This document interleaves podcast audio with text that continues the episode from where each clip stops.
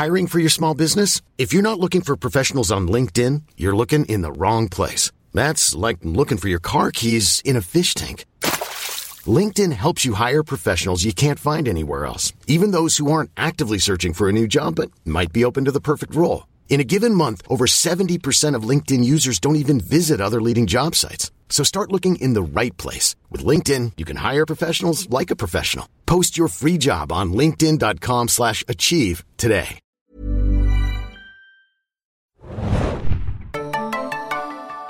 Hallo und herzlich willkommen, liebe Leute, zu einer neuen Ausgabe des Zen Junkies Podcast. Wir grüßen euch aus dem stürmischen Berlin und es passt, denn es braut sich was zusammen in den Streaming-Landschaften unserer Zeit. Wir sprechen heute ein bisschen über Disney Plus und Apple TV Plus, was sich da in den letzten Monaten, Wochen getan hat und was wir davon halten. Wir, das bin ich, Felix, euer Moderator und meine beiden geschätzten Kollegen mir gegenüber sitzend heute Hanna. Moin, moin. Und zu meiner Rechten Adam. Hoi, hoi. Wir legen gleich los und werden euch nochmal ganz kurz vorstellen, was denn gerade Phase ist bei Disney Plus und Apple TV Plus. Ihr werdet auch äh, wahrscheinlich feststellen, dass wir ganz oft Apple Plus sagen werden und nicht Apple TV Plus, weil äh, langsam haben wir da so ein Apple Max. Apple Max, genau richtig. Disney äh, TV Plus. Äh, das, das wird eine kleine Herausforderung werden. Ihr könnt ja gerne mitziehen und ein Trinkspiel draus machen. Wir möchten aber hier niemanden dazu anhalten, irgendwie dem Alkohol zu frönen. Ähm, wir werden das gleich nochmal ein bisschen konkreter vorstellen, was gerade bekannt ist zu diesen beiden neuen Streaming-Diensten, die äh, die arrivierten Platzhirsche wie Netflix und Amazon attackieren wollen. Noch in diesem Jahr sogar. Zwar noch nicht ganz in Deutschland, zumindest der eine nicht, aber zeitnah wird das auch geschehen. Doch bevor wir damit loslegen, haben wir noch einen sehr wichtigen Hinweis und den übernimmt Hanna. Wir danken diese Woche erneut unserem Partner Sonos. Sonos ist natürlich der Hersteller von ganz fantastischen Speakern, die wir alle kennen. Wir haben sie zu Hause. Ihr könnt damit ganz äh, super natürlich auch verschiedene Boxen verbinden, per App ansteuern. Sie haben auch neu im Sortiment die sogenannte Beam Soundbar. Ich denke gerade, wenn es äh, zu den neuen ähm, Angeboten kommt von Disney Plus oder Apple TV Plus, war es richtig rum? Ich glaube ja. Vollkommen richtig, ja. Dann kennt ihr natürlich auch, äh, braucht ihr natürlich auch einen super Sound, denn da kommen ja auch ein paar, sag ich mal, actionlastige Serien vorbei. Und da ist natürlich, sind die Speaker von Sonos äh, eigentlich das perfekte, Oder die perfekte wenn man sich den guten alten Soundtrack von Randy Newman und so anhören möchte, Ja. ne, über die Boxen, ne? auch nicht schlecht. Genau, also da könnt ihr fantastische Speaker äh, erwerben. Weitere Informationen, gibt, äh, weitere Informationen gibt es auf sonos.com. Ich wiederhole S-O-N-O-S.com. Und nochmal vielen Dank unserem Partner Sonos. Danke. Perfekt. So, dann würde ich sagen, äh, stürzen wir uns gleich hinein in unsere kleine Diskussion zum Thema Disney Plus und Apple TV Plus. Äh, es ist gerade für uns in der Branche in den letzten Monaten ein sehr wichtiges Thema gewesen. Es gab immer wieder neue, äh, neue Nachrichten und neue Meldungen dazu. Äh, Serien wurden bestellt, wieder gecancelt. äh, es gab mal so Wasserstandsmeldungen, was äh, wie viel kosten wird, wo es eventuell starten wird.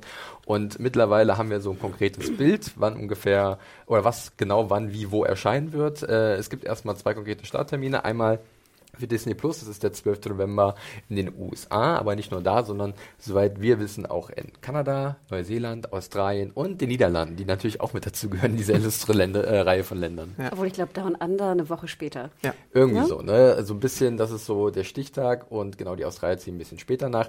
Äh, für die restlichen auf dieser Welt, die gerne mehr Disney-Content sehen wollen, die müssen sich noch ein bisschen gedulden. Anfang 2020 soll es, glaube ich, in Westeuropa soweit sein und dann kann es bis 2021 noch dauern, bis es halt dann wirklich global überall empfangbar ist. Äh, Disney hat vor einer Weile auch einen Kampfpreis mit seinem Angebot veröffentlicht und zwar eine Summe von 6,99 Dollar im Monat, zumindest ist das der US-Preis und einem Jahresabo von 69,99. Ja. Aber war das an irgendwas Besonderes geknüpft, Adam? Du hattest mir letztes Mal sowas erzählt. dass Es gab nur so für die eine Aktion gab. D23-Mitglieder äh, so ein Angebot für drei Jahre und dann hast du ungefähr 4 Dollar pro Monat bezahlt, also 150 Dollar, glaube ich, für diese drei Jahre.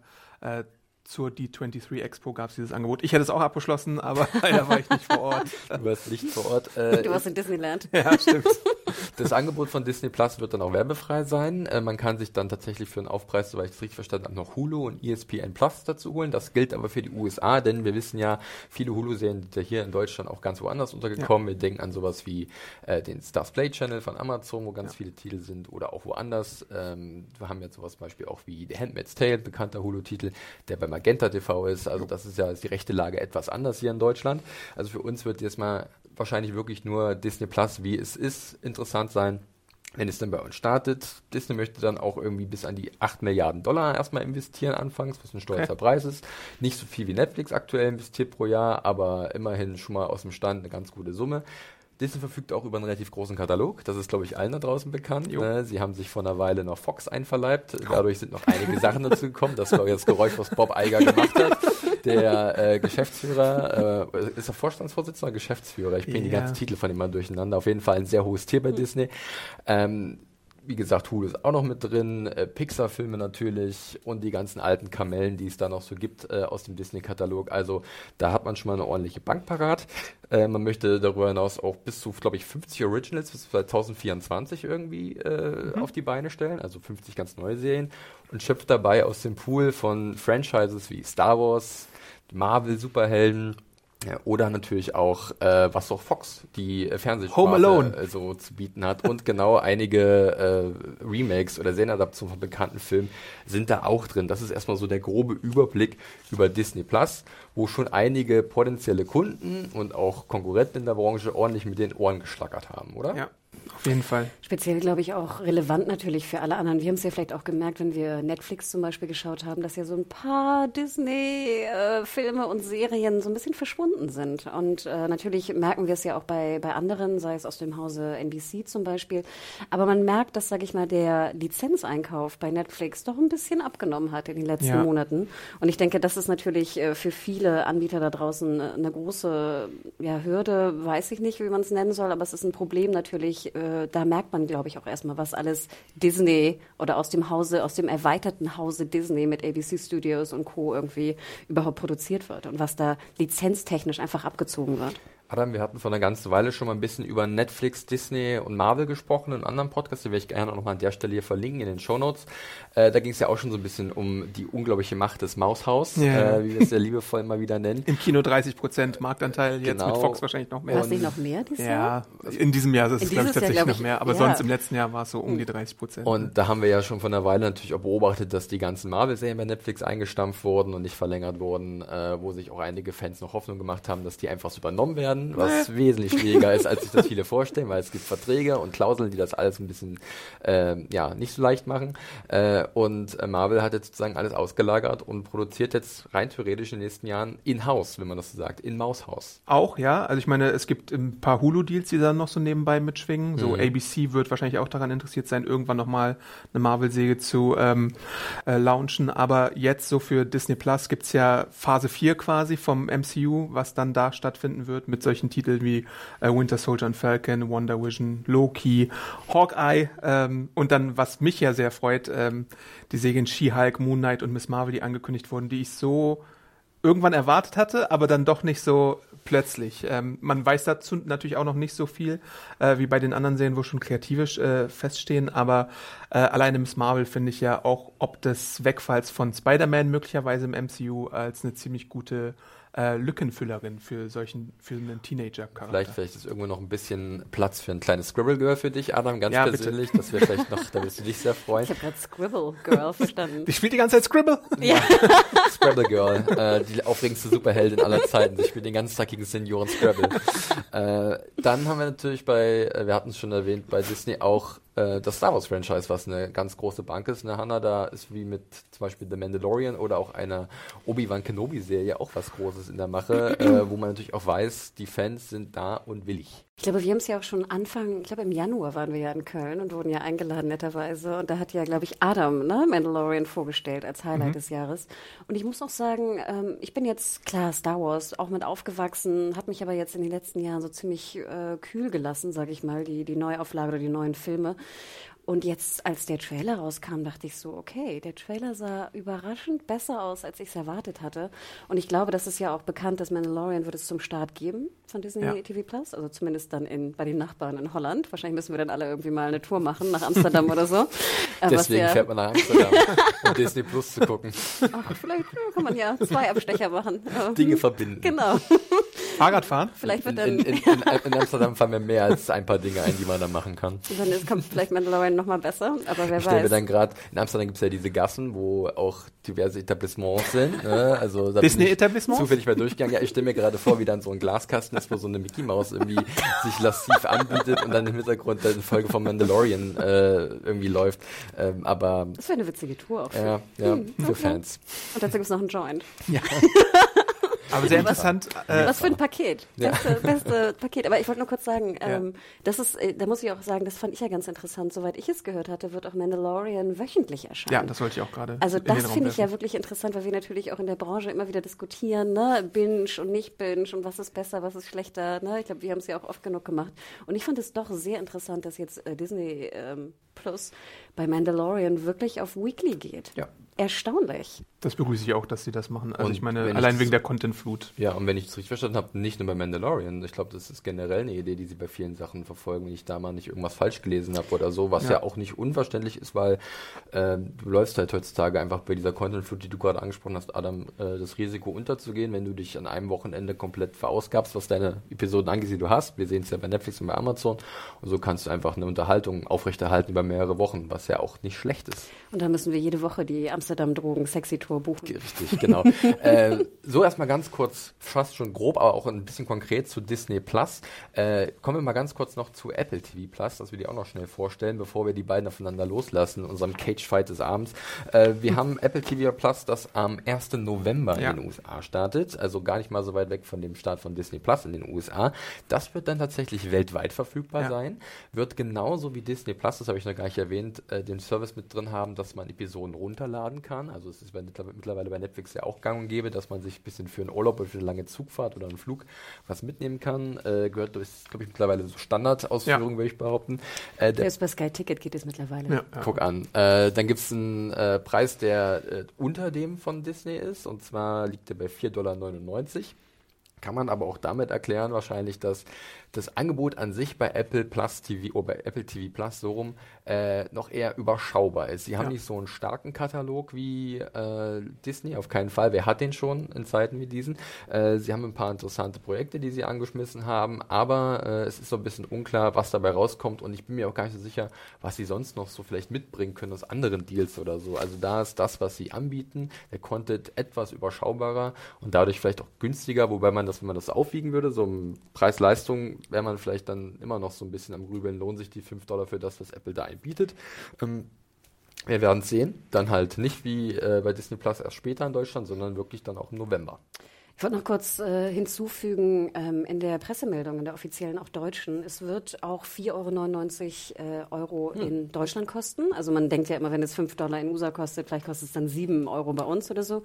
Nein, offiziell Pressemeldung von äh, Apple, 4,99 Euro äh, in Deutschland. Und interessanterweise auch nochmal zurück für Disney, auch in Holland wird es oder in den Niederlanden wird es 6,99 Euro kosten, wo man von ausgehen kann, dass es dann auch in Deutschland höchstwahrscheinlich, wenn es denn kommt in Q1 2020, äh, auch für 6,99 ja. zu haben ist. Also Disney. Nur noch mal so zurück, mhm. weil man hat ja viel gemunkelt, auch bei uns in der Community. Ne, es gibt ja immer diesen Euro-Europa-Bonus, der da irgendwie raufgeschlagen wird, aber das wird nicht passieren. Und eine siebentägige Probezeit bei Apple. Wow, ja, eine Woche kann man es gratis äh, testen. Äh, apropos gratis testen, wir haben es schon erwähnt, Holland kann es gerade schon machen, die Kunden, die da sind. Es äh, ist gerade eine Beta-Phase am Lauf von Disney Plus.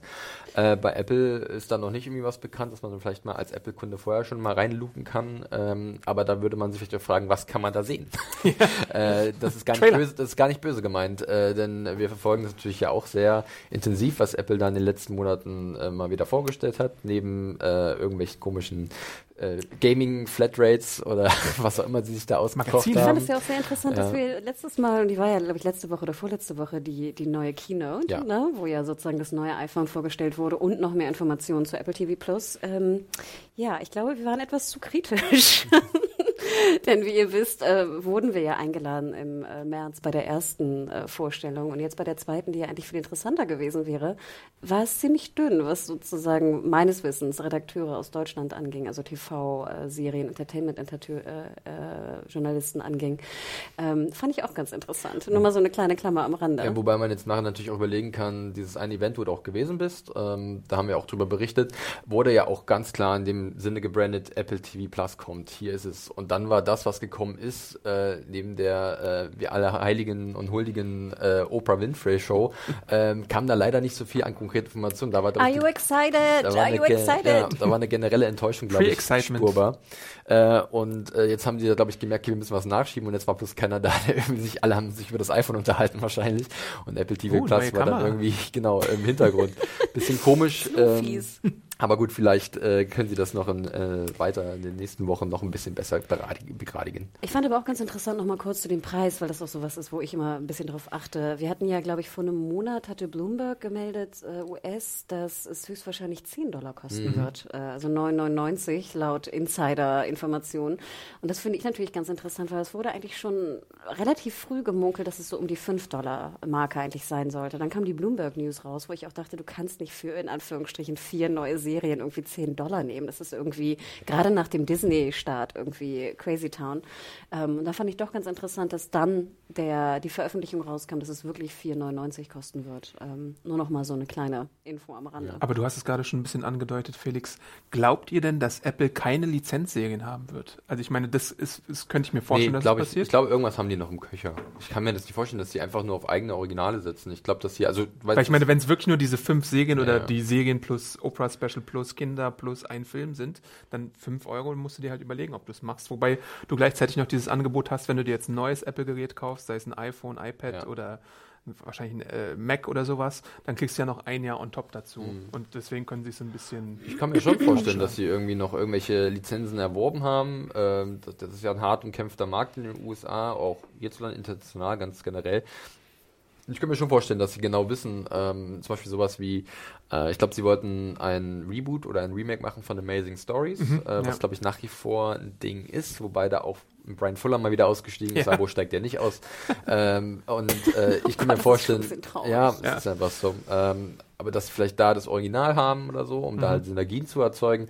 Äh, ich kann mir schon denken, wenn, wenn da noch nicht ab, alles abgeklappert ist, das ist ja heutzutage auch Eben. das Problem. Du musst gucken, habe ich dafür noch äh, die Möglichkeiten, die Rechte zu erwerben und lohnt es sich dann die auch ganze Crackle-Library oder so. Ja, wer weiß, vielleicht gibt es wirklich irgendwelche Zwischenkombinationen. Ich meine, Apple TV hat ja auch gerade bei deiner, wo du auch warst, in Cupertino, äh, Hannah, haben sie ja auch gerade damit geworben, dass der Apple TV an sich dein Hub werden soll für alles andere auch. Also nicht nur für mhm. Apple TV Plus, sondern dass du auch dementsprechend Netflix gut kombinieren kannst oder andere Dienste, gerade in den USA, andere Kabelanbieter, ähm, was natürlich für uns auf dem deutschen Markt erstmal relativ uninteressant ist, aber da natürlich den Hauptmarkt in den USA durchaus gut abgreifen kann. Genau, das war schon sehr interessant, dass man sehr oft äh, Amazon gesehen hat, mhm. was man ja jetzt zum Beispiel, wenn wir nochmal in die Informationen geht bei Disney, ich glaube auf Amazon Fire wird Disney Plus ja, nicht angeboten genau. sein. Also das finde ich Zum auch nochmal interessant. Ne? Wenn wir nochmal jetzt so auf die Geräte gehen, ne? da war bei, äh, bei, bei Disney, muss man ja sagen, finde ich schon ganz geil. Also hier als PlayStation-Fan gleich zum Start PS4, Xbox, Roku, Chromecast. Also da finde ich, gehen sie schon so ein bisschen ne? Ja. all in. Ähm, Apple in dem Sinne auch. Aber ähm, ja, bei Disney fehlt Amazon und wie du schon sagtest, Felix, du hast absolut recht. Es war sehr viel Showtime, sehr viel HBO, meine ich sogar auch zu sehen. Und dass dieser Plattform Plattformcharakter, das kennen wir auch so ein bisschen aus Deutschland. Sky versucht es ja so ein bisschen mit Sky Q. Magenta versucht es ja. sehr stark. Ne? Also diese Plattformbestrebungen haben natürlich viele, weil sie immer sagen, dann sind wir, sind wir sozusagen nur noch der Verteiler und wir haben alle Daten von den Kunden. Ne? Wir haben vor allem auch die Zahlungsbedingungen von den Kunden. Und das ist natürlich weiterhin ein großes äh, Bestreben. Und da kommt ja auch hinzu, wie ihr es schon erwähnt hatte, dass die Apple-Kunden, wenn sie sich ein neues Apple TV oder ein neues Handy kaufen, gleich ein Jahr Apple TV Plus drauf haben und dann vielleicht einfach sagen, okay, dann ist das halt mein neues Hub. Ja. So, bevor wir mal die beiden Kontrahenten gegeneinander antreten lassen, also beziehungsweise für sie Partei oder eben nicht Partei ergreifen, noch die kurze Information, dass beide Unternehmen oder beide Streamingdienste sich vor allem eher an ein familiäres Publikum richten mhm. werden, äh, Inhalte zeigen werden, die eher im, im amerikanischen Bereich oder US-Bereich als PG-13 durchgehen, ja. also sprich so ab 12. Ich denke mal, vielleicht kratzt es mal ab der ab 16, an 16er Grenze irgendwie in Deutschland oder so, wenn es dann vermittelt wird. Aber Sie zum Beispiel sei ja so ein bisschen genau so ein bisschen so eine Grauzone, wo dann vielleicht, wenn jemand irgendwie Schmerzen zugefügt bekommt, da weggeschnitten wird. Ja. so ganz, ganz ja. seltsam. Das Kein man, Blut. Genau, richtig. Ähm, das ist halt bei beiden so ein bisschen äh, die Strategie, weil sie natürlich wissen, dass es halt, wie sagt man so schön, diese Four-Quadrant-Zielgruppe, äh, genau. sprich äh, junge äh, Kinder, ihre Eltern, vielleicht noch Oma und Opa mit reinnehmen, also sprich alles, was zwei Beine hat und Augen hat zum, ja. zum Gucken. Ja, also das ist so die Idee. Ja, auch sehr auffällig finde ich gerade bei Disney, dass ja vier simultane Streams auch erlaubt sind. Ja. Ähm, plus, ich glaube, bis zu sieben User-Profilen. Also man merkt schon sehr klar natürlich, sage ich mal, in unserer, in unserer Bubble wäre es dann mehr so, hey, lass uns mal teilen. Mhm. Ähm, aber natürlich ist es ganz spe speziell auf Familie ausgerichtet. Ja. Ich finde es natürlich ganz interessant, schon mal vorweg, äh, dass man einfach sagt, hey, vier simultane Streams und sieben, sieben Profile und wahrscheinlich unendlich viele Geräte. Denn ich glaube, Adam und ich, wir regen uns seit ja. Jahr und Tag auf, dass du wirklich bei Sky Ticket nur vier Geräte anmelden kannst und die auch noch wechseln musst. Magenta also du, auch. du kannst sie nur einmal im Jahr wechseln. Und das ist ja wirklich, also ganz ehrlich, ich meine, ich besitze schon vier Geräte. Dann, äh, wenn ich zusammenwohne mit meinem Partner, haben wir, glaube ich, neun Geräte und wir müssen jedes Mal abends suchen, wo jetzt Sky Ticket drauf installiert ist. Das Kann man macht nicht auch einmal wahnsinnig. im Monat nur irgendwas ummelden oder Ja, so? du kannst nur das einmal im Monat switchen. Ja. Ähm, und deswegen, also das ist einfach äh, Crazy Town. Jetzt habe ich aber meinen Rant auch Ja. irgendwie äh, losgelassen. Aber da merkt man schon ganz klar familiärer Bezug. Und da habe ich auch das Gefühl, dass viele auch sagen, weißt du, so, so viel wie so Oma und Opa, ach wie schön hier, unser, unser Enkel ist jetzt gerade zehn, der soll nur gute Serien schauen, ne? sozusagen Safe-Serien schauen, die alle Friede, Freude sind. Und dann vielleicht geben wir ihm irgendwie ein, ein Apple TV Plus oder Disney-Abo äh, als Geschenk. Das kann ich mir echt schon ganz gut vorstellen. Weil ich das auch kenne von vielen äh, Eltern, die einfach sagen, bei Netflix gibt es ja de facto eigentlich fast kaum eine Altersbegrenzung äh, oder Altersfreigabe. Und ich kenne wirklich viele, die sich schon beschwert haben, dass ihr, weiß nicht, zehnjähriger Sohn irgendwie The Walking Dead schaut und da überhaupt keine, kein Regulativ herrscht. Ja. Und da muss man ja auch mal sagen, das ist schon auch ein bisschen komisch. Ja, Ne? der Junge muss früh genug damit in Berührung kommen, dass es eine ziemlich schlechte Serie ist. Also nein, nein, nein, nein. Gottes Willen, ihr dürft gucken, was ihr wollt. Aber klar, du hast da diese Hürden da nicht so krass. Das ist richtig. Ab und zu gibt es, glaube ich, so eine Pin-Up-Frage.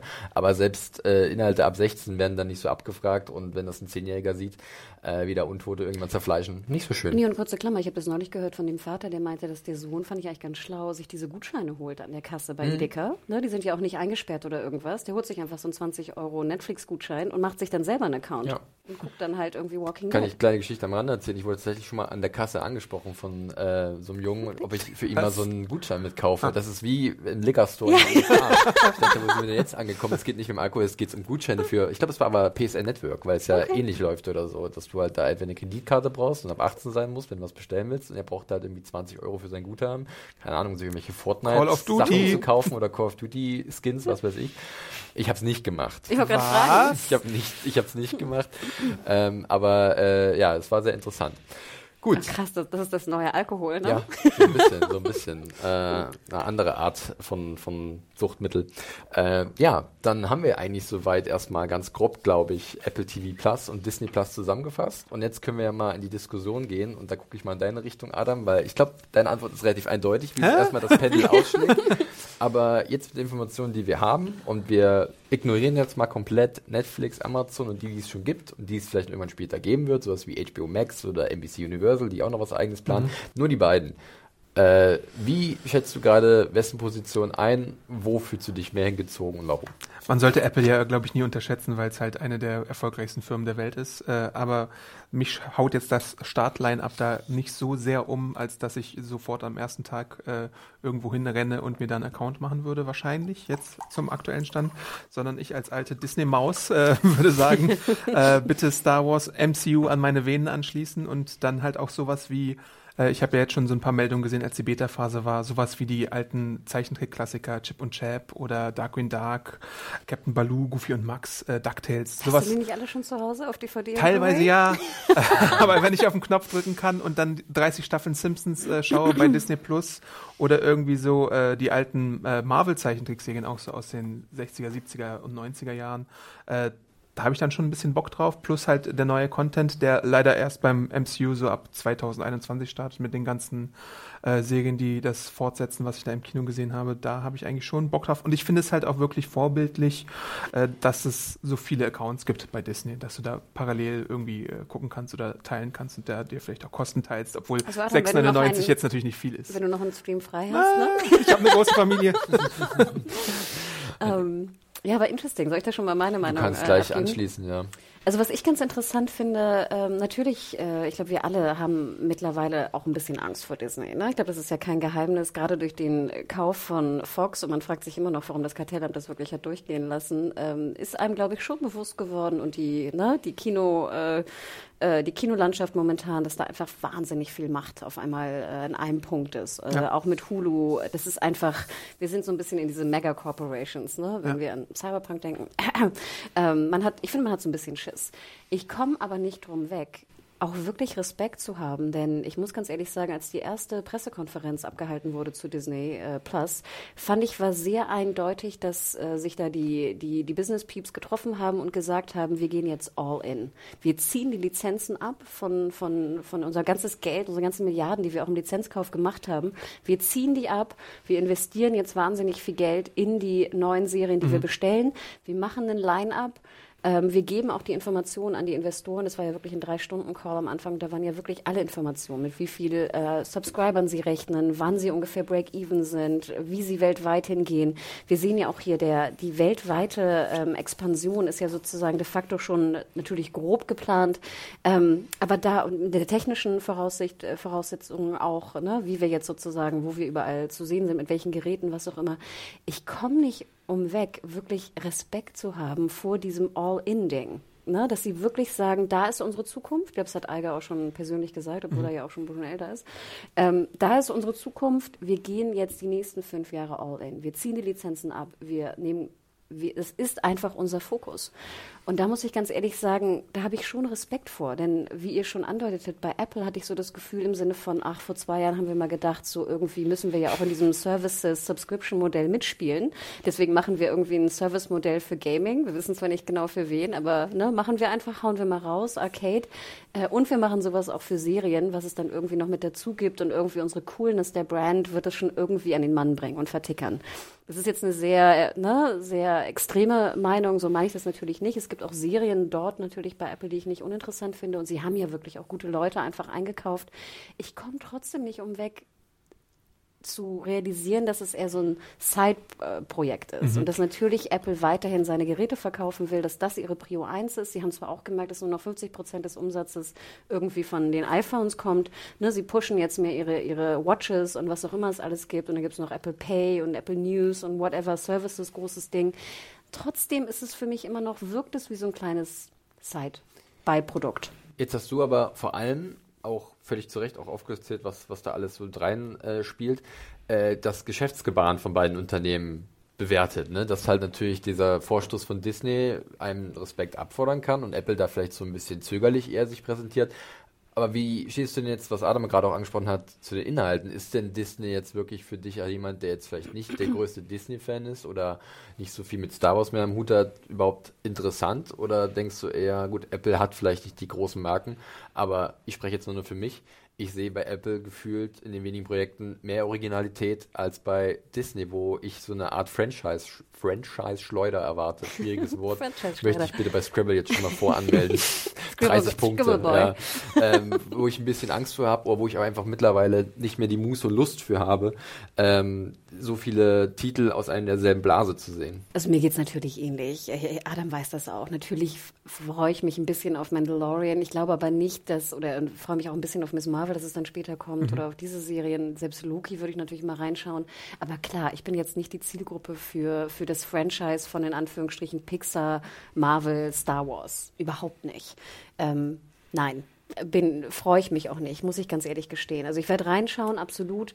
Ich finde aber auch, genau wie Felix sagt, natürlich so ein paar Grundkonzepte von Serien äh, habe ich zwar auch ein bisschen Vorbehalt, aber natürlich werde ich The Morning Show gucken oder Sie oder ähnliches. Selbst hier in Dickinson werde ich reinschauen bei den, äh, bei den Apple TV-Serien. Und ich glaube, das ist auch so ein bisschen, wo ich dann vielleicht mehr zu haben bin. Oder so glaube ich, werde ich mich auch später entscheiden. Ich werde einfach sagen, okay, im November gebe ich mal einen Fünfer aus, schaue mir irgendwie zwei Serien an bei Apple dann kündige ich wieder und gehe vielleicht dann, äh, wenn es... die Gratiswoche nicht, die da am Anfang Ah ja, sorry, sieben Tage, genau, stimmt.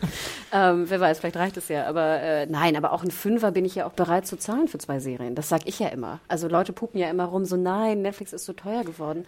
Im Endeffekt denke ich, fünf Euro und dann, wenn ich mir in einem Monat sozusagen mit ein paar Leuten zusammen See und ähm, Morning Show anschaue, äh, ist es immer noch billig, ist es irgendwie anderthalb Cappuccinos bei Starbucks. Wissen wir, äh, dass, wie, wie das Kündigung Kündigungsprozedere äh, ist bei Es müsste ja monatlich sein eigentlich. Also es wäre alles andere als zeitgemäß, ja. wenn es nicht so wäre. Achso, du hast dich bei Disney Plus für diese drei Jahre Genau, wenn du was verpflichtendes, Verbindendes gemacht hast. Aber ansonsten äh, gehen wir mal davon aus, dass es ähnlich wie bei Amazon und Netflix äh, monatliche Kündigungen ja. äh, äh, möglich ist. Also witzigerweise, ich habe ja die PM vorliegen von Apple und da steht nur was zur Kündigung bezüglich den Leuten, die ein neues Gerät kaufen und ein Jahr kostenlos dann Apple TV Plus haben. Und dort ist die Kündigung so, falls ihr es wissen wollt, ähm, ab 1. November können Kunden das kostenlose Ein-Jahres-Abo in der Apple TV App auf dem Gerät starten, auf dem die neueste Software läuft. Kunden haben drei Monate nach Aktivierung des Geräts Zeit, um das Angebot in Anspruch zu nehmen. Oder falls das Gerät vor dem Launch von Apple TV Plus gekauft und aktiviert wurde, drei Monate ab dem 1. November. Das Abo wird nach einem Jahr automatisch für 4,99 Euro pro Monat verlängert. Ja. Kunden können jederzeit in den Einstellungen mindestens einen Tag vor dem jeweiligen Verlängerungsdatum kündigen. Also klingt das nach dem monatlichen Verlängerungsdatum, was man halt dann berücksichtigen muss. Äh, wahrscheinlich sonst wird jeden Monat wieder neu 5 Euro berechnet, so wie wir es halt auch bei Netflix kennen. Okay, das ist ja auch gut zu wissen. Ähm, ja, äh, ja, auch. Aber wärst du bereit, denn Felix 5 Euro zu zahlen für Sea und Morning äh, Show? Ähm, also ich bin ganz ehrlich, ich bin bei beiden Anbietern mittlerweile so ein bisschen skeptisch, weil zum einen äh, bei Disney Plus ist es so, dass ich da auch mich nicht als Teil der Zielgruppe mittlerweile äh, wahrnehme, äh, oder inzwischen nicht mehr so richtig. Ähm, wenn ich mal da anfange, das Superheldenangebot lockt mich und reizt mich irgendwie überhaupt nicht mehr. Ähm, Star Wars ist auch bei mir schon seit einer ganzen Weile nicht mehr so äh, wichtig und interessant und äh, dann hört schon auf, was von den Dingen, die mich da interessieren. Von daher war der erstmal so ein bisschen so ein Cut, so brauche ich erstmal grundsätzlich nicht, allein nur wegen den Simpsons wahrscheinlich, weil äh, das ist ein, eine schöne Vorstellung, die habe ich mit Adam schon ein paar Mal durchgespielt, wenn man einfach mal seine 30 Staffeln, seine Lieblingsstaffeln auf, auf, An, auf Anhieb einfach ab, abrufen kann und äh, sich abends aber mal so völlig bequem nicht zum DVD-Regal sich, äh, wo die aber drinstehen? Wo die natürlich drinstehen. Habt ihr äh, echt? Wie viele Staffeln habt ihr Na, alle, die's alle, die es auf DVD echt? gibt. Ja. ja. Beide? Ja. Oh, krass. Klar. Also das, das darf durfte bei, bei, bei, mir nicht fehlen in, in meinem Entertainment-Haushalt. Äh, aber es ist natürlich dann nochmal der gewisse Bequemlichkeit, äh, dass man dann sagt, okay, perfekt, auf Knopfdruck habe ich dann das. Ähm, und äh, bei Apple ist es wiederum so, dass ich da definitiv sehen sehe, die ich erstmal von den Ideen, oder einige sehen von den Ideen bisschen reizvoller finde, wo ich sage, ja, da gehe ich gerne mit, aber ich sehe halt da auch das Ding, dass da vielleicht drei, vier am Anfang äh, nett sein werden. Und dann äh, ja läuft das so aus. Und dann ist da nichts mehr. Und ich mir, wozu habe ich das? Und äh, dann bezahle ich nebenbei noch Netflix und Amazon äh, The Zone als Sportfan. Äh, ich habe schon drei Abonnements laufen im Monat. Ähm, ja also da muss ich auch ein bisschen natürlich auf, auf die auf, auf, auf Pop, Pop gucken. Zwei Fragen dazu. Ja. a ähm, Glaubt ihr, die Serien von Apple TV sind anders genug als äh, bei anderen Angeboten oder sind es Serien, die man jetzt auch bei Netflix oder bei Amazon oder bei, sagen wir mal, FX und äh, AMC oder so finden würde? Und glaubt ihr, um, um mal so einen hm. Metablick auf diese ganze Sache zu werfen, dass Leute hingehen, also die 0815 Zuschauer hingehen und sagen, das ist das Apple-Angebot, das bringt mich jetzt zum Kaufen von einem Abonnement? Wenn sie, diese, wenn, sie, wenn, sie, wenn sie dieses Line-Up halt sehen. Ach so.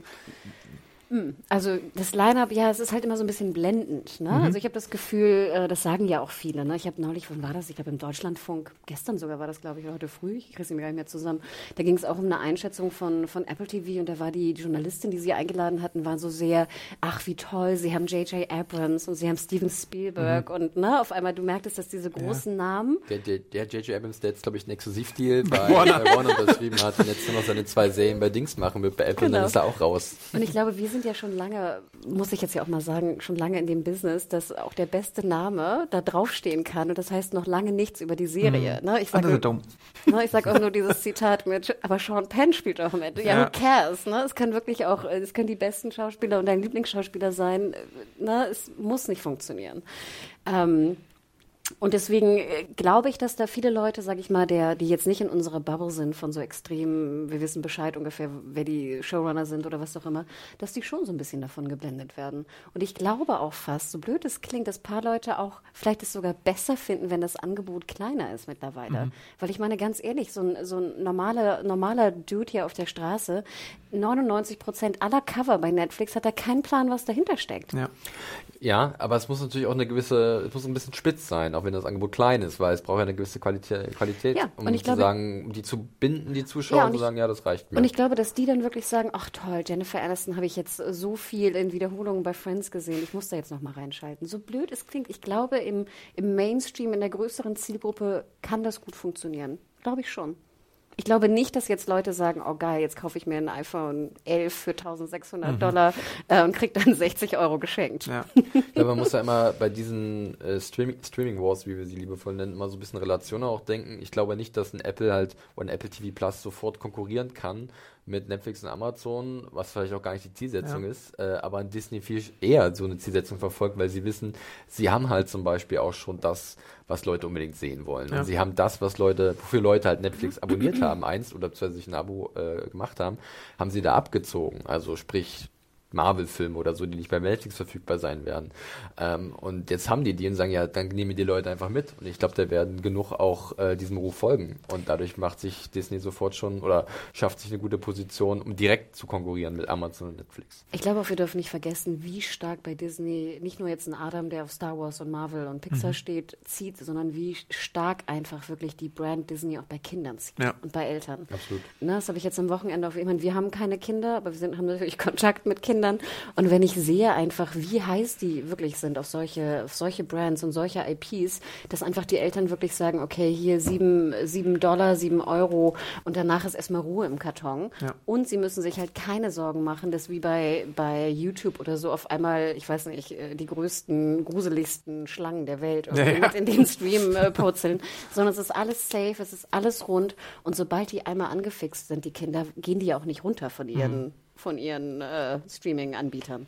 Und ich glaube, das ist einfach eine, eine, eine Selling Proposition, die Disney so stark hat, die wir nicht unterschätzen dürfen. Und gerade bei Apple TV sehen wir ja auch im Line-Up, da sind ja auch ein paar Kinderserien drin. Ne? Sie versuchen ja auch so ein bisschen. Ich habe hier mal geschaut, Snoopy in Space. Ja. Hatte ich gar nicht auf dem Zettel. Peanuts haben sie, glaube ich, sogar, wo wir über Lizenzen gesprochen haben, ja. die haben sich, glaube ich, geholt. Ne? Genau, genau. und da muss ich sagen, da, wenn es die alten, wenn der alte Kram noch mit drin ist, hätte ich ja Lust, auch nochmal Peanuts ein paar Sachen zu sehen. es gibt so einen Film, den ich immer wahnsinnig gerne als Kind gesehen habe, wo sie so mit so einem Boot aber ich weiß, ich weiß gar nicht mehr, ich muss das mal zusammen raussuchen, wie das hieß. Und ich glaube, dass das einfach wirklich bei Disney so krass zieht und dass die Eltern wirklich sagen, hier, sieben Dollar, who cares? Meine große Sorge bei Disney, um da nochmal ein Gegengewicht reinzubringen, ähm, ist tatsächlich, dass der Grund, die grundsätzliche Idee von einer Serie da neu definiert wird und in eine Richtung, die mir nicht so gefallen wird. Und zwar, dass die Serien, die da entstehen, gerade zum Beispiel im Marvel-Bereich, eher Beisätze oder Zusätze sein werden zu einem Filmuniversum, was äh, natürlich immer weiterentwickelt wird, dass nur noch Querverbindungen von Bedeutung sind. Ich meine, es gab ja schon vorher gewisse Bestrebungen, sowas wie Marvel's Agents of Shield vielleicht ein bisschen zu verbinden mit den Kinofilmen, aber das war dann auch eher halbgar und äh, war jetzt dann nicht so intensiv. Ich glaube jetzt, dadurch, dass alles so unter einem Regenschirm sozusagen ist, äh, kann man das vielleicht besser verknüpfen oder will man das besser verknüpfen? Ich persönlich äh, bin da jetzt aber nicht so angefixt. Das ist natürlich für jemand, der vielleicht genau diese Verbindungen sehen möchte und großer Fan von diesen Marvel-Helden und Heldinnen ist und sehen möchte, wie alles ineinander greift, was ganz anderes. Ich äh, mache mir bloß so ein bisschen Sorgen um die Serie an sich, die einfach nicht mehr über drei, vier Staffeln geht, sondern die halt dann, wo wir halt dann nur noch Miniserien sehen, wir nur noch kurze Serien, die halt nur so ein Beiwerk sind und nicht für, äh, für sich alleine stehen. Und äh, ich glaube, da ist gerade, wenn wir schon das Thema Franchise ansprechen, im Hause Disney, ähm, das eher eine Tendenz, die ich erwarten würde, äh, weil sie halt so viele verschiedene Franchises haben und sich immer wieder was raussuchen können. Okay, jetzt sprechen wir mal über diese Figur, die ja schon mal Verbindung hatte zu dieser Figur und dadurch nehmen wir eine neue Figur kennen. Das kann auf der einen Seite sich wahnsinnig abwechslungsreich anhören, auf der anderen sind es immer nur so kleine punktuelle Momente von irgendwelchen Charakteren, ohne dass im Endeffekt nachher was Großes, Episches, so eine lang, längerfristige Geschichte erzählt. Und die Serien vermisse ich mittlerweile so ein bisschen, die mal über vier, fünf Staffeln sich weiterentwickeln. Und da sehe ich tatsächlich bei Disney ein gewisses Risiko, dass genau sowas nicht mehr existieren wird in dem Rahmen. Ich habe da so ein bisschen äh, eine ähnliche Sorge. Ähm, nämlich, ähm, die sind ja jetzt groß bei Disney im Kinobereich vor allem daran, Remakes zu machen von ihren klassischen Werken. Aber irgendwann hast du halt auch die besten Werke abgearbeitet und dann bist du halt bei weiß ich nicht was, äh, bei Garbage Man. Lilo und Stitch oder sowas, was ein oh, guter Film komm. ist.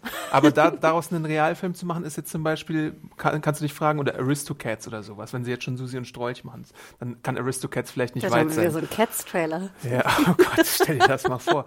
Äh, und irgendwann musst du halt auch mal daran denken, neuere Marken zu schaffen. Ich glaube, das haben sie so ein bisschen mit, mit Marvel jetzt was sie gekauft haben und vielleicht kaufen sie sich noch ein paar andere Sachen hinzu und mit Fox haben sie natürlich da auch jetzt nochmal einen großen Franchise-Pool hinzubekommen, den sie ausschlachten können, wenn, wenn jetzt schon die Rede ist von Home Alone als Serie oder Gregs Tagebuch Aber nachts im Museum ist, oder was so. Was ist daran neu? Ja, also eben. Es ist ja trotzdem alles nur nach wie vor schon da gewesen. Also ja. ich möchte gern auch mal eine originelle Drehbuchidee haben, die jetzt vielleicht nicht unbedingt basiert auf irgendeinem äh, Teenager-Film aus den 80er Jahren oder irgendein Comic, äh, der es vielleicht sogar schon super gut gemacht hat, der gar nicht nochmal neu als Film aufgelegt als Serie aufgelegt werden muss. Und das ist so ein bisschen mein Befürchten, dass sie halt wirklich natürlich diese Bibliothek sich angucken, weil sie müssen nicht die Vorarbeit leisten. Mhm. Sie haben einfach schon alles da, sie brauchen nur jemanden, der es adaptiert. Und das soll jetzt nicht disrespektierlich äh, klingen gegenüber Leuten, die Stoffe adaptieren, aber äh, ich finde es schon immer ein bisschen spannender, wenn jemand äh, irgendwie auf eine Idee kommt, die vorher noch keiner hat und die dann selber umsetzt, ohne sich irgendwie orientieren zu können. Weil da kann, kann natürlich auch Fehler gemacht werden, aber es ist irgendwie, bei mir weckt das mehr Interesse als, ach guck an, wir sprechen heute über den Superhelden in dem roten Spandex-Kostüm und nicht in dem grünen, weil der schon mal vor ein paar Jahren da war. Also es ist so. Vor allem in 10, 15 Jahren wird ja alles wieder nochmal neu refranchise. Mhm. Da habe ich so ein bisschen ja. Angst. Ne? Und alle wollen jetzt ja sozusagen ja. Hunger Games, alles soll jetzt einfach ne, nach zehn Jahren wieder neu gemacht werden. Aber ich würde gerne noch einen anderen Punkt ansprechen, weil das fand ich ganz interessant. Ich glaube, ich habe es zuerst gehört, dieses Argument von äh, hier dem Florian, der mit mir diesen Podcast aufgenommen hat von Gold Media. Und er meinte, dass die Zukunft davon ist, das wäre eigentlich ganz interessant, gerade für die Leute, die jetzt mehr mehr äh, ungewöhnliche Stoffe oder ähnliches haben wollen, dass durch jetzt, sage ich mal, Disney und Apple, dass sie so PG-13 sind, dass die anderen Streaming-Anbieter wie Netflix vor allem und ein bisschen auch in Amazon, dass die jetzt noch spitzer, noch edgier, vielleicht noch mehr Fokus auf Qualität und auf ungewöhnliche Stoffe äh, legen. Und dass wir dann später noch mehr solche Produktionen haben, wie wir sie auch Anfang des Jahres ja gesehen haben, mit vielleicht Chernobyl, mit einem Russian Doll, mit einem Unbelievable aktuell oder einem Undone, dass sozusagen durch die PG-13, sage ich mal, Mainstream-Fokussierung von Apple und Disney die anderen spitzer und edgier werden. Ja, da stimme ich zu. Und da muss ich ganz ehrlich sagen, ja. da freue ich mich drauf, wenn, wenn es denn so wird. Spitzer von der Altersbeschränkung, aber nicht von der Qualität. Ich meine, Netflix ist im Volume-Business. Die wollen viel haben, die wollen eine große Bibliothek haben und die produzieren jetzt auch wahnsinnig viel, weil sie sehen, was alles wegbricht an Deals und an Inhalten. Und schön und nett. Ich will ja, ich, ich, es kann ja auch was Originelles sein, was nicht ab 16 ist. Es kann ja auch gerne was Originelles PG-30-mäßiges genau. sein. Und da ist dann eher das, äh, deswegen, ich könnte mich darüber freuen, aber wenn ich sehe, was, wie der Output von Netflix aktuell ist, und da kann ich die guten Serien einer hey, Hand ab, abrufen. Ja, es ist wirklich. Ja, aber Unbelievable war super. Ja, du kannst aber nicht eine gute Serie mit zehn schlechten Serien. Ungefähr das ist gefühlt der Schnitt, den Netflix in den letzten Jahren produziert hat. Also das für mein Empfinden. Vielleicht ein bisschen übertrieben, aber das ist halt, da ist halt, da springt da viel Hoffnung mit, dass sie diese Chance nutzen, sich umzubranden, zu sagen, okay, dann gehen wir jetzt mehr auf Erwachsenen-Content, aber der ist immer noch scheiße. also das ist so ein bisschen, äh, klar, die Chance ist da, ob sie ergriffen wird, weiß ich nicht.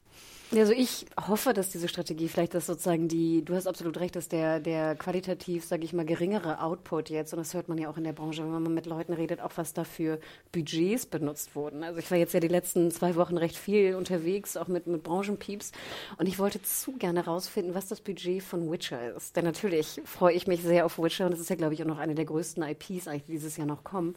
Ich komme trotzdem nicht darüber hinweg, dass ich mich frage, wie hoch das Budget eigentlich war von Witcher, weil es nicht so hoch finde ich, aussieht, wie es eigentlich sein müsste. Aber wir wissen es ja noch nicht. Aber da ist sozusagen das Fazit auch aus der Branche, dass natürlich, ähm, wie du auch ganz zu Recht sagst, dass eher rausballern, rausballern, Masse, Masse, Masse und eins wird schon irgendwie funktionieren. Ne? Und billig produziert und wir haben es ja auch gesehen, es ist gar keine schlechte Serie, aber es war halt eine sehr günstig produzierte Serie wie How to Sell Drugs Online Fast, ne? dass sie mehr solche Dinge produzieren wollen, die sozusagen äh, günstig produziert sind, die einen super Bass ziehen ähm, und die dann auch schnell wieder sozusagen verglühen und jetzt nicht irgendwie den großen Anspruch oder ähnliches haben. Ähm, und ich hoffe nur, und das, das meinte ich sozusagen mit dem Ausdruck, dass sie vielleicht in 2020 eine neue Strategie fahren, nämlich die edgigere, auch gerne mit für jüngeres Publikum und mehr Qualität und vielleicht ein Spitzer mit mehr Qualität. Das ist mein, meine Hoffnung. Ich glaube auch tatsächlich, dass nicht unbedingt Apple TV jetzt der große Konkurrent ist, der in den Startlöchern steht von Disney Plus, sondern tatsächlich HBO Max eher so das Gegengewicht dazu ist, weil HBO Max HBO alleine hat ja schon ein erwachseneres Image. Die haben sehr viele Warner-Marken, da können sie vieles machen. Sie haben ein gewaltiges Qualität. Archiv. Also da ist wirklich eine, äh, da wird kuratiert, da ja. ist eine Qualitätsprüfung, die seit Jahren, also du kannst da tatsächlich genau das Gegenteil machen und die die Fehlerfolge an einer Hand abzählen. Sowas wie Vinyl oder so kommt dann in, in, im Sinn, was ja wirklich ein äh, kompletter Divorce. Reinfall gewesen ist. Divorce, was irgendwie aus irgendwelchen Gründen auch auf drei Staffeln gekommen ist, aber gut. Ähm, lag wahrscheinlich auch an den, an, an den äh, Hauptdarstellern, die durchaus bekannt sind. Aber grundsätzlich kannst du da wirklich, siehst du da, was da nicht geklappt hat. Und das ist wenig, was nicht geklappt hat bei HBO, weil die halt schon hinten dran sind und natürlich gucken, was sie produzieren und ob sie wirklich das Geld dafür investieren wollen. Das ist halt teurer, ne? Also die Frage ist halt schon, ob jemand 20 Dollar zahlt, ne? Stimmt's? Mhm. Also, aber ihr habt natürlich recht. Ich glaube, für Netflix wird es sehr interessant werden, wie 2020 da die Auslegung aussieht, die Mehr Strategie. Filme. oh Gott. Oh Gott. Ja. Denn das Franchise-Problem, was du ansprachst, ist ja ein generelles Problem. Ne? Also was wir im Kino haben, was wir in Serien haben, was mit den ganzen Reboots und Remakes ja auch losging. Ne? Weil du jetzt sagen kannst im Kino, wenn du jetzt die Franchise hier anguckst und nachdem, was Disney sich gekauft hat, du hast vielleicht eine Warner, was Franchise, äh, Franchises hat, die es nutzen können, mit Harry Potter und so, ne? Wo ich, eigentlich, wo ich eigentlich, eigentlich auch nur darauf warte, dass da eine Serie kommt, wenn ich ganz ehrlich bin. Äh, das, oh oh. Das wird, Coming to your HBO Max. Ohne Witz. Das ist, das ist eigentlich so ein No-Brainer, wenn du da die Rechte hast und eine Harry Potter-Serie machst, weil äh, das ist auch eine Gelddruckmaschine. Ähm, und äh, wenn sie jetzt schon mal antesten mit äh, His Dark Materials, ob das passt, das, die Zielgruppe überschneidet sich, glaube ich, etwas. Ähm, naja, und äh, von daher da bleibt eigentlich, wer die Franchises gerade alle und alle hat, da ist Disney ordentlich in der Verlosung nach den ganzen Akquisitionen, die sie gemacht haben. Ja. Vielleicht noch eine Frage, das werde ich oft gefragt. Ähm, und zwar die Frage, was bedeutet denn, bedeuten diese ganzen neuen Anbieter für euch als Serienjunkies? Ähm, ich weiß nicht, wie es euch geht, aber ich habe ja manchmal auch schon, ich freue mich natürlich, weil ich denke, so der Markt, da bewegt sich was. Hoffentlich natürlich aus der Marketing-Sicht denke ich, dass je mehr neue Spieler auf den Markt kommen, umso mehr, sage ich mal, Werbung muss gebucht werden. Wir, wir leben ja auch von Werbung, deswegen ist es natürlich ein großes, großes Ding. Ähm, irgendwie eine spätere Konsolidierung wird es natürlich auch geben auf dem Markt. Aber habt ihr auch manchmal, weil da denke ich natürlich auch dran, es wird noch mehr Serien geben und die, die Übersichtlichkeit wird noch mehr, wird geringer werden. Wie seht ihr das? Oder seid ihr jetzt relativ euphorisch und sagt zum Beispiel du jetzt ein Adam, geil, Disney, ich freue mich einfach riesig und ich werde nach Holland fahren und, ne, und da mal reinluschern? Ich bin jetzt einfach persönlich in so einer Phase, wo ich auch andere Angebote noch mitschleppe. Also ich habe jetzt zum Beispiel auch gerade Sky und Magenta TV einfach abgeschlossen, aus verschiedensten Gründen. Das eine hat Fernsehen mit dabei.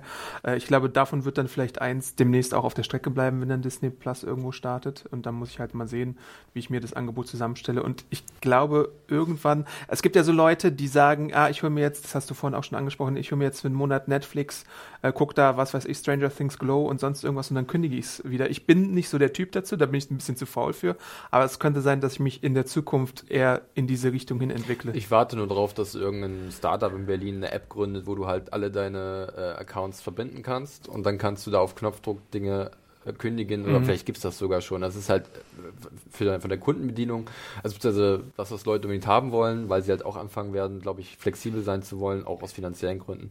Aber ich auch, äh, also die Idee, ihr könnt die gerne umsetzen. Ich möchte leicht beteiligt werden. Wahrscheinlich wird, gerade, wahrscheinlich wird gerade daran gearbeitet. nee, es ist witzig, dass du sagst, weil äh, ich hatte nämlich neulich auch die Diskussion, du kannst, ich hatte einen äh, Amazon-Channel, glaube ich, gebucht, und zwar diesen Film, französischen Film-Channel, ich mhm. weiß gar nicht, wie er heißt, oder Arthouse-Channel.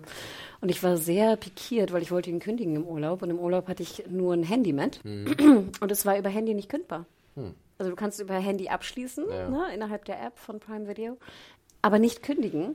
Zumindest ist sozusagen kein Icon vorhanden. Und dann habe ich mich auch beschwert ein bisschen, bei äh, bisschen rumgepupt bei Twitter und schwupp wurde mir ein Link geschickt, aber der war nicht zu finden sonst. Und dann ging es sozusagen, aber es war nirgendwo in der App möglich. Und ich glaube, bei Magenta ist es nämlich auch nicht möglich in der App, sondern nur via Browser. Hm, kann sein. Ähm, und ich gebe dir absolut recht, Felix. Also das ist natürlich die große Variante. Es wurde auch schon, wurde mir zugespielt, an der App gebaut, dass du siehst, wie viel wie viele Inhalte du potenziell bei welchem Abo mhm. verbringst. Weil so geht es mir mhm. oft, dass ich ja. denke, so gerade Anfang des Jahres, gerade in diesem ganzen Game of Thrones Hype, habe ich zum Beispiel, ich glaube, drei Monate lang nicht eine Amazon Prime Serie gesehen. Ja, ja. Ne? Zero. Fall, ja. Und dann dachte ich so, shit, ich hätte zu gern mal so eine, wie so eine Tabelle im Sinne von, okay, jetzt äh, gut Amazon Prime kündigen mit Prime-Abo jährlich, bisschen schwieriger.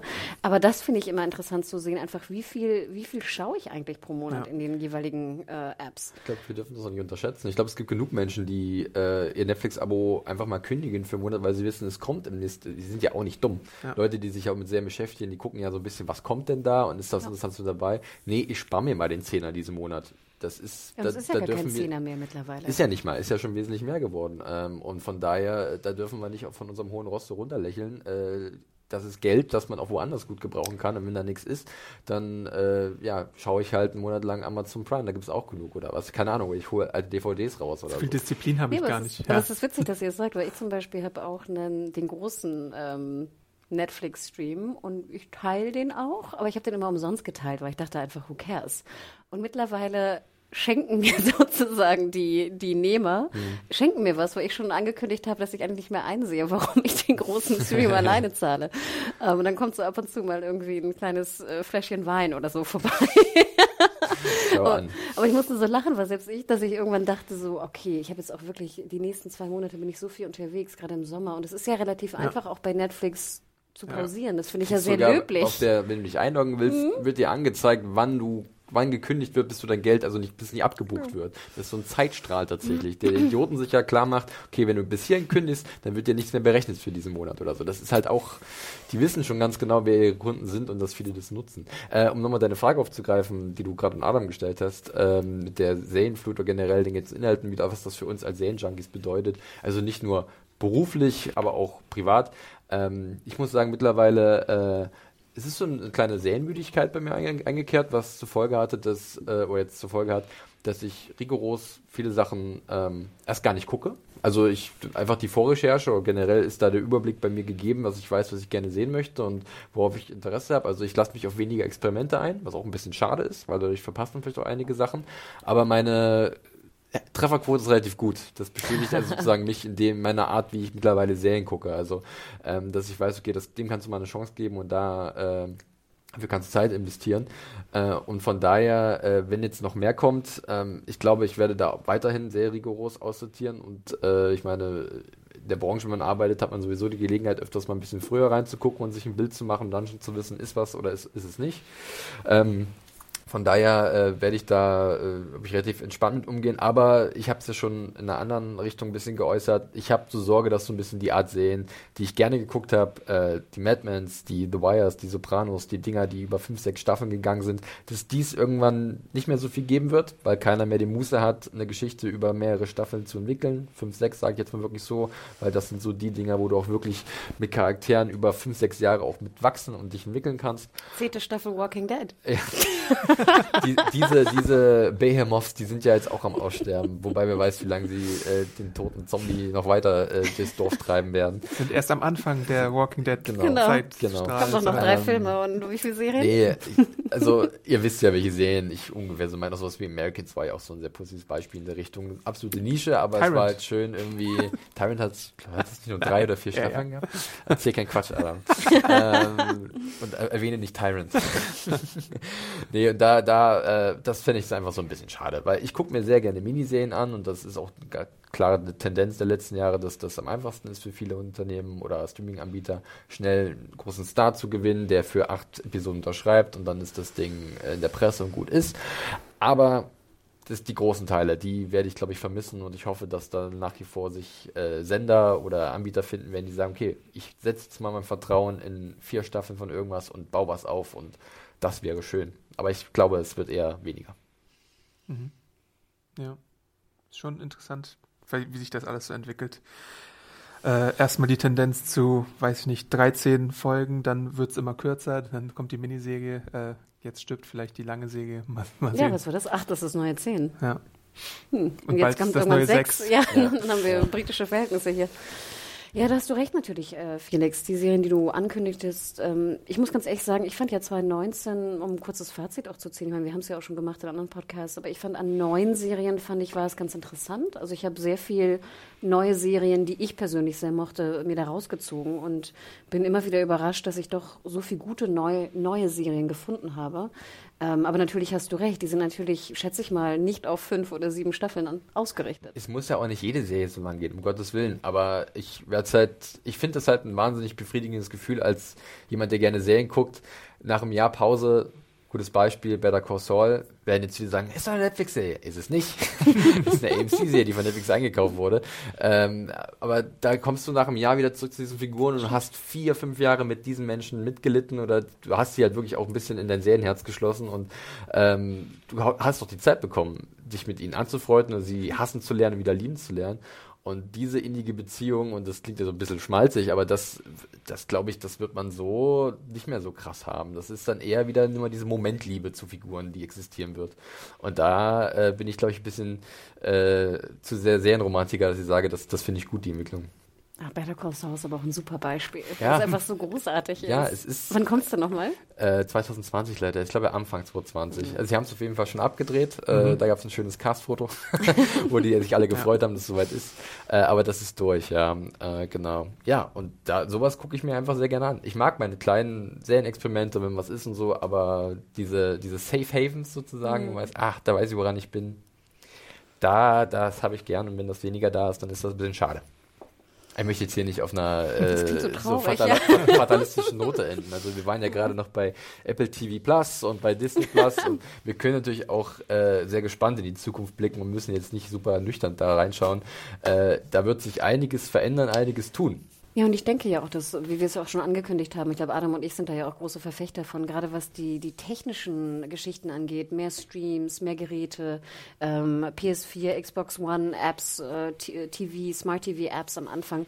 Ich glaube, dass das auch den Druck einfach erhöhen wird an den alten Playern. Ne? Wir haben die zwei schon erwähnt, die wir da auf dem Kicker haben, Adam und ich, dass die sich, glaube ich, auch verändern müssen. Und ich glaube eigentlich auch, dass sich, und ich hoffe einfach, dass sich da technisch auch für uns als Verbraucher mehr tun wird in Zukunft um sich da durchzusetzen gegen die Konkurrenz. Das kann nur einen positiven Effekt haben auf die restlichen Marktteilnehmer. Sagen wir es mal so, ne? wenn dann auf einmal die Konkurrenz sieht, oh, guck mal, die bei Disney Plus kriegen das so hin und deswegen verlieren wir eventuell auch Kunden, dann müssen wir vielleicht bei Amazon auch mal das machen oder müssen wir bei Magenta auch mal das machen. Ja. Die einfachsten Dinge, die vielleicht... Amazon könnte mal die Suche verbessern und nicht an dann ne. irgendwo auf der zwölften Stelle bei der Qualität, Suche reintun. Das, das, das, ist ja nach wie vor der Vorteil, wenn halt wirklich ein Markt da ist, der von vielen Spielern äh, ja bevölkert ist und da kann man da natürlich auch dadurch Vorteile davon ziehen als äh, Nutzer am Ende. Äh, wir sind auch eigentlich so gut wie am Ende. Ich glaube, wir sind so gut wie durch. Wenn ihr nicht noch was ähm, irgendwas zum Thema Disney Plus, Apple Plus, äh, Apple TV Plus habt, dann würde ich jeden von euch noch bitten, vielleicht eine Serie von diesen beiden neuen äh, Anbietern zu nennen, auf die ihr euch besonders freut. Oh. Ihr könnt, könnt gerne von beiden jeweils ein, ihr könnt auch nur von einem. Mhm. Äh, ihr haben jetzt noch fünf Minuten Rausschmeißer und da haben die Leute vielleicht auch noch mal so im Kopf so ein, zwei Titel, die sie sich vormerken können.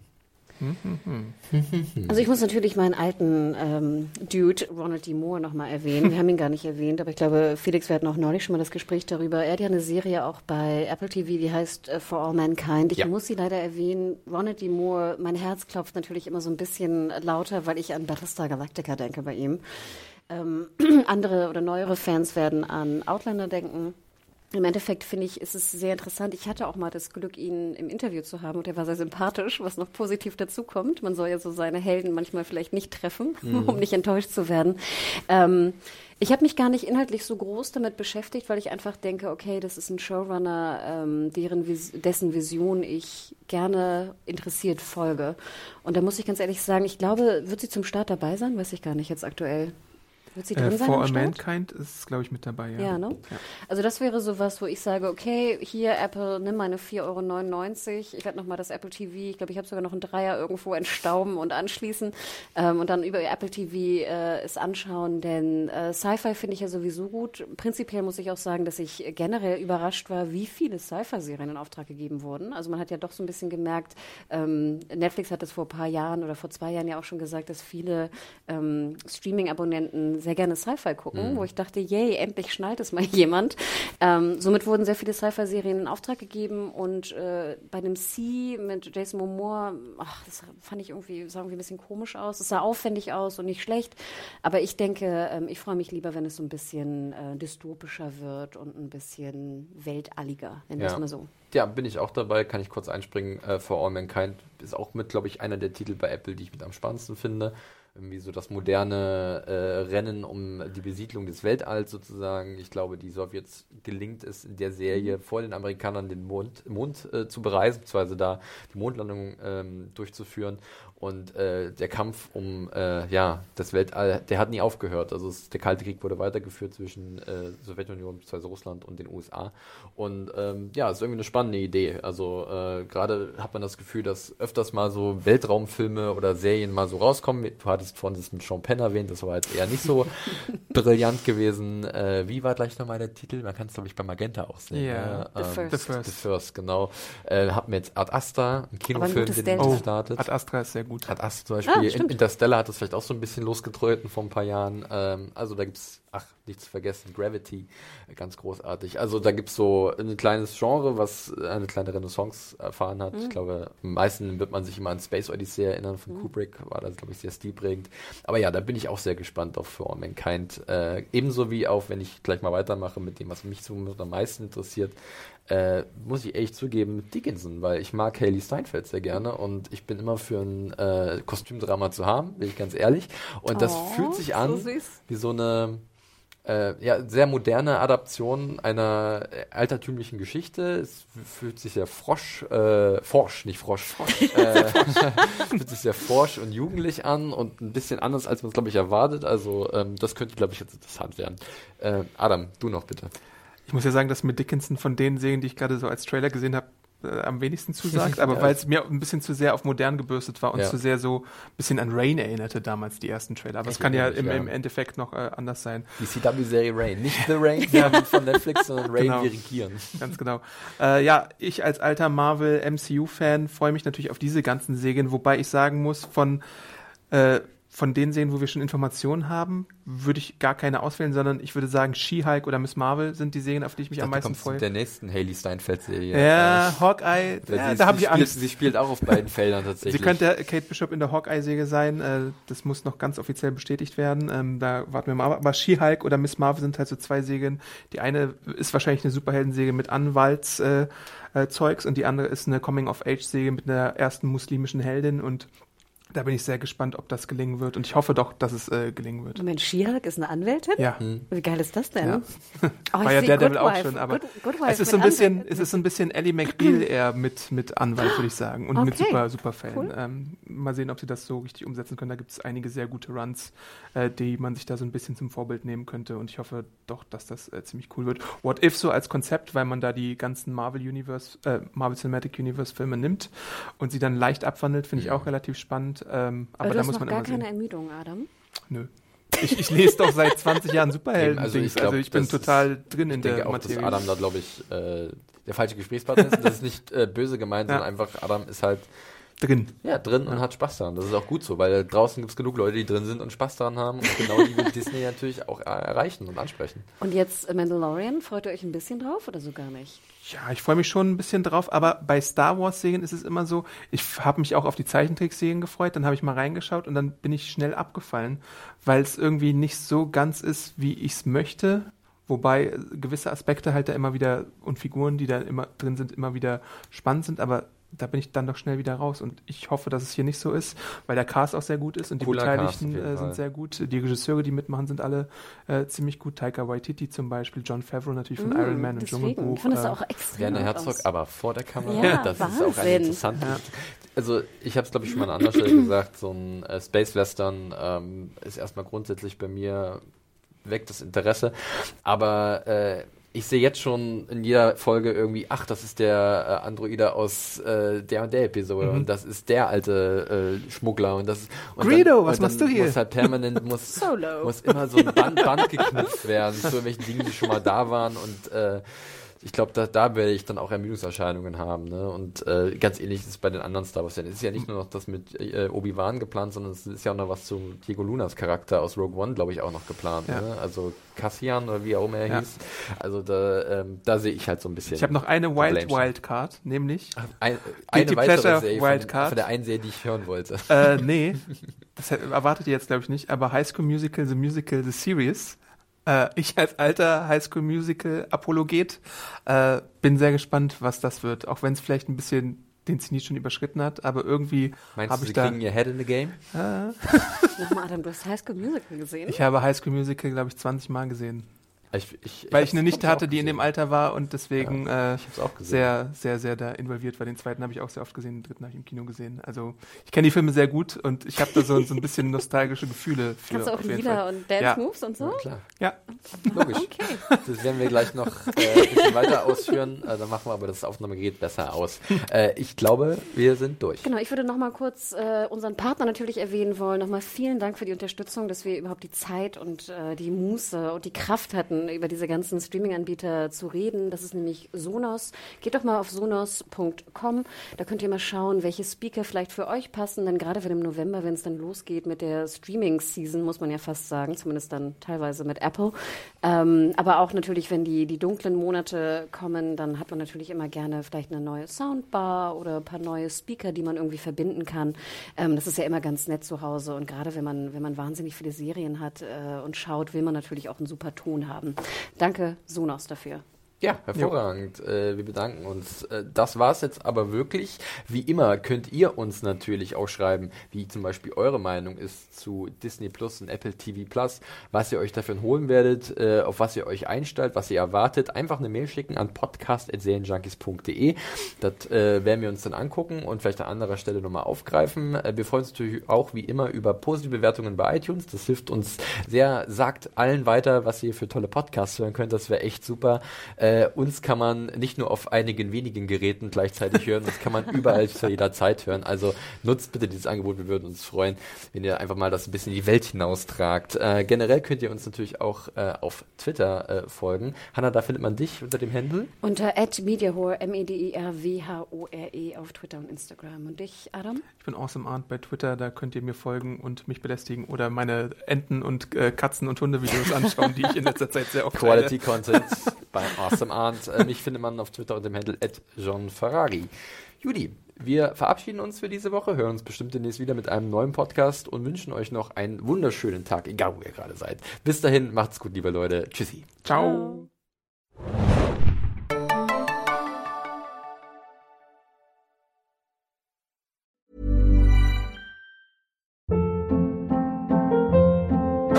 Hold up. What was that? Boring. No flavor. That was as bad as those leftovers you ate all week. Kiki Palmer here, and it's time to say hello to something fresh and guilt-free. Hello Fresh. Jazz up dinner with pecan-crusted chicken or garlic butter shrimp scampi. Now that's music to my mouth. Hello Fresh. Let's get this dinner party started. Discover all the delicious possibilities at hellofresh.com.